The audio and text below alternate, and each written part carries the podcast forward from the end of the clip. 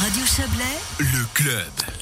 Les cantons s'adaptent aux nouvelles décisions du Conseil fédéral. Le gouvernement vaudois a présenté ce matin à Lausanne son plan d'action. Il offre notamment un coup de pouce au cas de rigueur dont la définition a été élargie hier par Berne.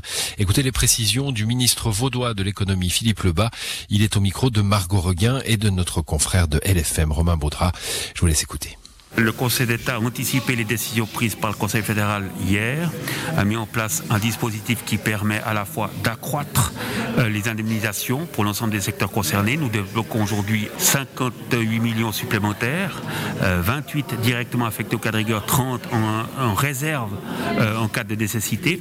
Premier élément. Deuxième élément, nous avons renforcé le dispositif en collaboratrices et collaborateurs au sein de mon département pour que les aides et les indemnisations au cas de rigueur soient versées dans les 10 jours qui suivent le dépôt du dossier. Pour autant, évidemment, que ce dépôt soit fait de manière qualitative, c'est-à-dire complet. C'est inédit. Je crois qu'il n'y a pas de, de coton qui, a mis en place un dispositif aussi rapidement. Et encore une fois, nous l'avons adapté entre euh, hier matin la séance du Conseil fédéral pour qu'il soit opérationnel aujourd'hui. Aujourd'hui, les premiers versements d'indemnisation pour cas de rigueur sont effectifs, c'est-à-dire que l'argent quitte la caisse cotonale pour être versé auprès des bénéficiaires aujourd'hui, alors que le Conseil fédéral a adapté son système hier après-midi. Une petite particularité aussi, c'est que d'ici demain, tous les commerces qui, vont devoir nouvellement fermer doivent déposer leur demande. Sinon, qu'est-ce qui va se passer? Vous avez parfaitement raison, mais là, on est dans le cadre de l'indemnisation euh, du chômage partiel. Et pour les nouveaux secteurs fermés par décision du Conseil fédéral, c'est-à-dire pour l'essentiel, les magasins non essentiels, ils doivent déposer une demande de préavis de RHT demain pour ne pas être pénalisés en termes de délai de traitement et d'indemnisation. Ce n'est pas le canton qui fixe les impératifs de cette nature-là, c'est le système fédéral. Et donc nous ne pouvons qu'inciter l'ensemble des magasins qui ne sont pas essentiels au terme de l'ordonnance fédérale de déposer demain au plus tard un préavis en matière de RHT. C'est comme ça qu'ils bénéficieront d'une couverture dès le premier jour. Est-ce qu'il y aura assez d'argent? Est-ce que le dispositif cantonal, avec évidemment les, aides de la Confédération, est-ce qu'il y aura assez d'argent? Est-ce que ça va suffire à, éviter des, situations très compliquées? D'abord, aujourd'hui, on met 250 millions pour l'indemnisation des cas de rigueur dans le canton entre la part fédérale et la part cantonale. Nous sommes conscients que ce ne sera pas suffisant. C'est pour ça que nous sommes intervenus et que nous continuerons à intervenir auprès de la Confédération pour qu'elle développe débloque une enveloppe complémentaire, notamment liée au nouveau secteur qu'elle a décidé de fermer hier, les magasins non essentiels.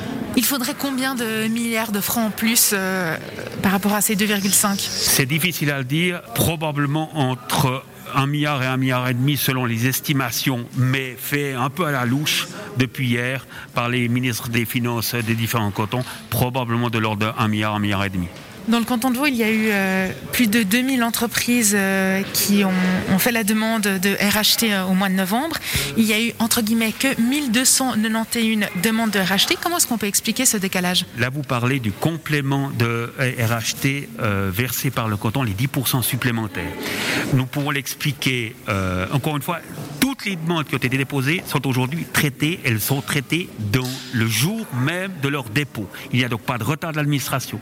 Il peut y avoir en revanche dans les caisses de chômage encore des traitements qui doivent être faits, d'une part, ou l'explication euh, complémentaire, c'est qu'un certain nombre d'entreprises n'ont pas déposé leur demande.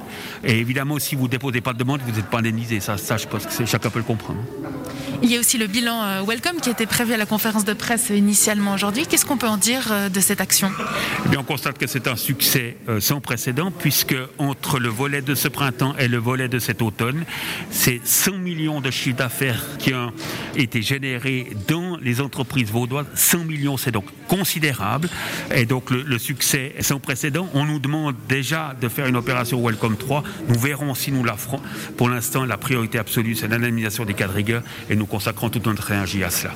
Dernière question. Pour le moment, les domaines skiables sont ouverts. Est-ce que cela pourrait changer? La réponse appartient au Conseil fédéral. Nous avons contacté en début d'hiver les responsables des remontées mécaniques et l'ensemble des responsables des communes abritant des stations de ski pour leur dire qu'ils devaient être extrêmement attentifs aux conditions sanitaires, à leur respect, pour éviter euh, des fermetures décidées par l'autorité fédérale. Nous constatons que euh, nos recommandations ont été suivies d'effet puisqu'il n'y a pas eu de cluster dans les stations vaudoises, il n'y a pas eu de débordement, il n'y a euh, l'ensemble des responsables politiques et des remontées mécaniques ont respecté et fait respecter très scrupuleusement les directives qu'on leur avait fixées, ce qui évite aujourd'hui que ces stations soient fermées. Mais euh, ce qui est vrai aujourd'hui n'est peut-être plus vrai demain. Nous espérons qu'elles pourront terminer la saison de ski. Nous nous engageons pour cela, mais la décision relève du Conseil fédéral.